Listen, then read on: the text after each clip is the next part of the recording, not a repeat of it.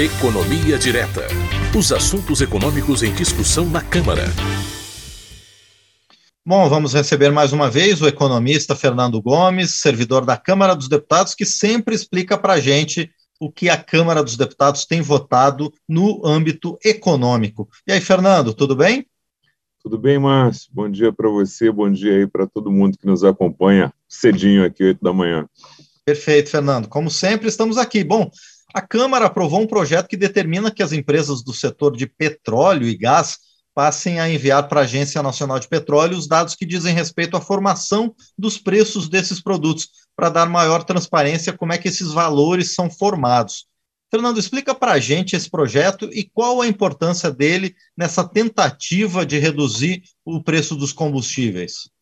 É, é, isso mesmo, Márcia. A Câmara aprovou esse projeto, né? O objetivo principal dele é dar transparência sobre como as empresas do setor de petróleo e gás, incluindo a Petrobras, formam seus preços. É basicamente uma medida de transparência, né? O texto prevê que para identificar de forma mais clara como esses preços são formados, as informações têm que ser prestadas agora à ANP, Agência Nacional de Petróleo, pelas empresas do setor. Essa medida ela vale também para quem produz biocombustível e etanol. Como é que vai funcionar na prática? A ANP, de posse desses dados, ela vai ficar responsável por disponibilizar, por colocar na internet todo mês a composição dos preços médios dos combustíveis que são cobrados do consumidor final, da gente, né, em todas as capitais do país. Então, resumindo, né, as empresas do setor enviam para a ANP os dados sobre a formação do preço dos combustíveis, a ANP consolida esses dados, calcula o preço médio dos combustíveis que é cobrado na bomba dos consumidores finais nas capitais do país aí.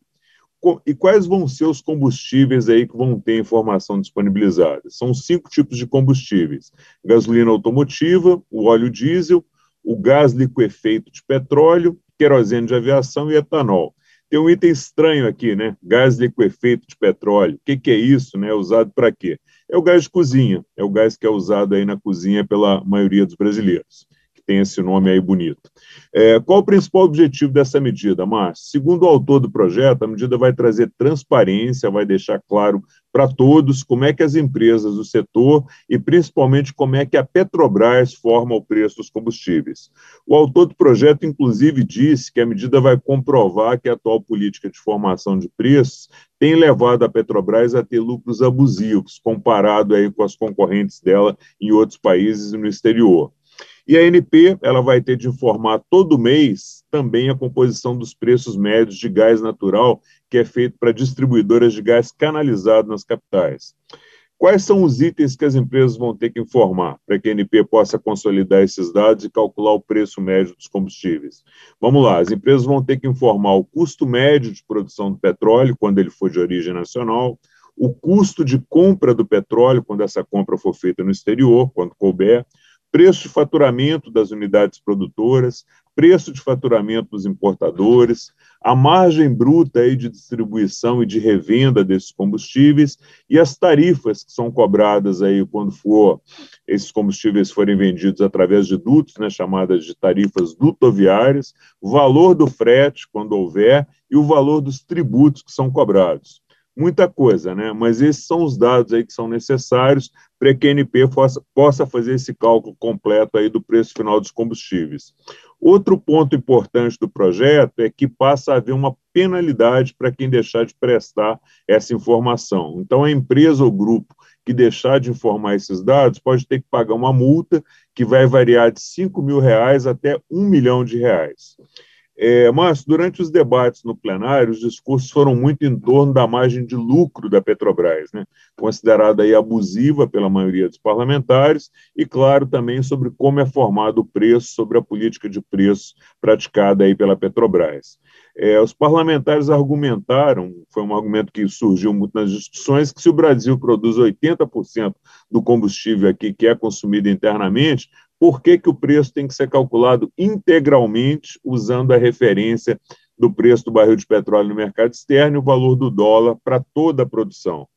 É, agora, respondendo à sua pergunta, né, se isso pode ajudar na redução dos preços, diretamente não. Que vai haver uma transparência maior sobre como é que é formado o preço dos combustíveis por outras empresas do setor de petróleo e gás, e principalmente pela Petrobras. Mas isso não deve gerar nenhuma mudança na política de preços, pelo menos nesse momento o que você vai ter é mais clareza sobre cada item que compõe o preço final, mas é uma medida de transparência, ela não vai trazer nenhuma medida concreta de alteração na política de preço, da, na política de preços das empresas, que devem continuar usando aí como referência o preço do barril de petróleo no mercado externo e o dólar. Né? O que você vai passar a ter é transparência todo mês de como é que os preços foram formados. Opa. Bom, além dessa proposta aí, Fernando, a Câmara aprovou outro projeto que especifica procedimentos para a ANEL devolver aos consumidores de energia os valores de PIS e COFINS que foram cobrados indevidamente.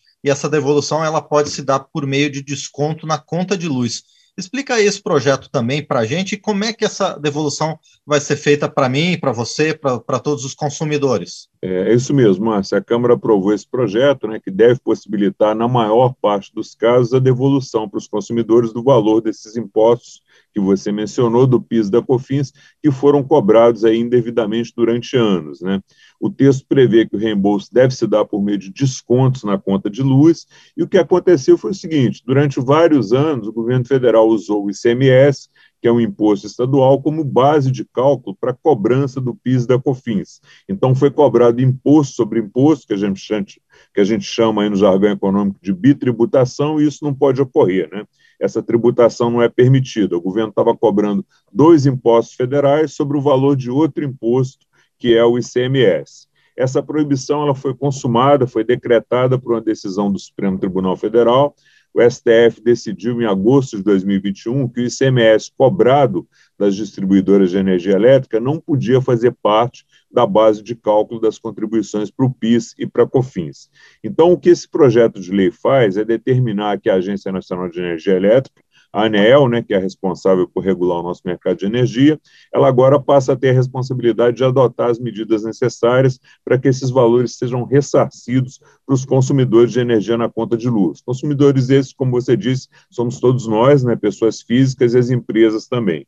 Então, de acordo com o texto do projeto, a ANEL vai ter que fazer uma revisão tarifária extraordinária, né, foi o nome técnico que recebeu, para calcular os valores decorrentes de decisões judiciais que devem ser devolvidos. Esses valores eles se referem a praticamente todas as contas de luz. O que, que é essa revisão tarifária? É recalcular a conta descontando os valores cobrados a maior, mas observando certos critérios que foram estabelecidos no projeto de lei para fazer essa revisão tarifária. E essa revisão tarifária, esse cálculo não é simples. Existem várias contas que precisam ser feitas e várias condições que precisam ser observadas pela ANEEL antes de definir o valor que vai ser ressarcido, que vai ser devolvido. Os valores são muito grandes, né? Segundo dados aí da própria ANEEL, a União ainda tem a obrigação de devolver cerca de 47 bilhões de reais por essa cobrança indevida. O valor total cobrado a maior chegou perto de 60 bilhões de reais, só que parte desse valor já foi devolvido. Um dos critérios que a ANEL tem que observar são as datas de ajuizamento das ações pelas distribuidoras, o que vai gerar aí cálculos diferentes para os consumidores, de acordo com a região em que eles moram e de qual concessionária que faz o atendimento deles. E existem outros critérios que precisam ser observados também, bem complexos, como o critério que define que deve ser descontado quando for feito o cálculo da revisão, o valor dos créditos que já foram utilizados em compensações anteriores com tributos que eram devidos para a Receita Federal. Além desse ponto, outro critério que tem que ser considerado são os valores que já foram repassados pelas distribuidoras diretamente aos consumidores, em virtude de outras decisões administrativas ou judiciais. Nesse caso aqui, o consumidor já recebeu uma parte e ela tem que ser descontada agora do valor final a ser restituído para ele né, por conta desse projeto. Né? É, mas o que, é que você pode esperar, o que, é que se pode esperar de forma geral, é que na maioria dos casos deve haver alguma devolução sim, que vai vir como um desconto nas próximas faturas e vai reduzir um pouco a conta de energia. De quanto vai ser esse desconto? Não tem como saber ainda, porque depende da região em que cada consumidor vive e de quando a concessionária dessa região entrou com ação para ter o ressarcimento desses valores, além daqueles critérios aí de é, que vão fazer abatimentos que a gente já comentou. Então, Márcio, para fechar e dar uma ideia de quanto pode ser, em média, né, porque especificamente não dá para falar, mas em média, o desconto que o consumidor vai ter, a relatora do projeto ela informou que a redução na conta ela pode ser de aproximadamente 17%, se for feita de uma só vez, ou de cerca de 5% se o desconto for distribuído ao longo dos próximos cinco anos. E aqui tem um detalhe muito importante né, para determinar o, o, percentual desse desconto. Vão ser as concessionárias de energia que vão fazer a opção de como querem fazer o reembolso. Se vai ser de imediato, se vai ser ao longo de cinco anos. Então, ainda tem mais esse complicador. Né? Cada concessionária pode optar por uma, um prazo diferente de devolução. Então é isso aí, Márcio, é acompanhar a nossa conta agora e ver se esse desconto vem. Tomara que sim, tomara que venha logo, né, Fernando? Tomara. Bom, por enquanto a gente fica por aqui, mas a gente espera a sua companhia na próxima semana de novo, Fernando. Um grande abraço. Combinado, Márcio. Obrigado, um abraço para você, um abraço aí para todo mundo que nos acompanha.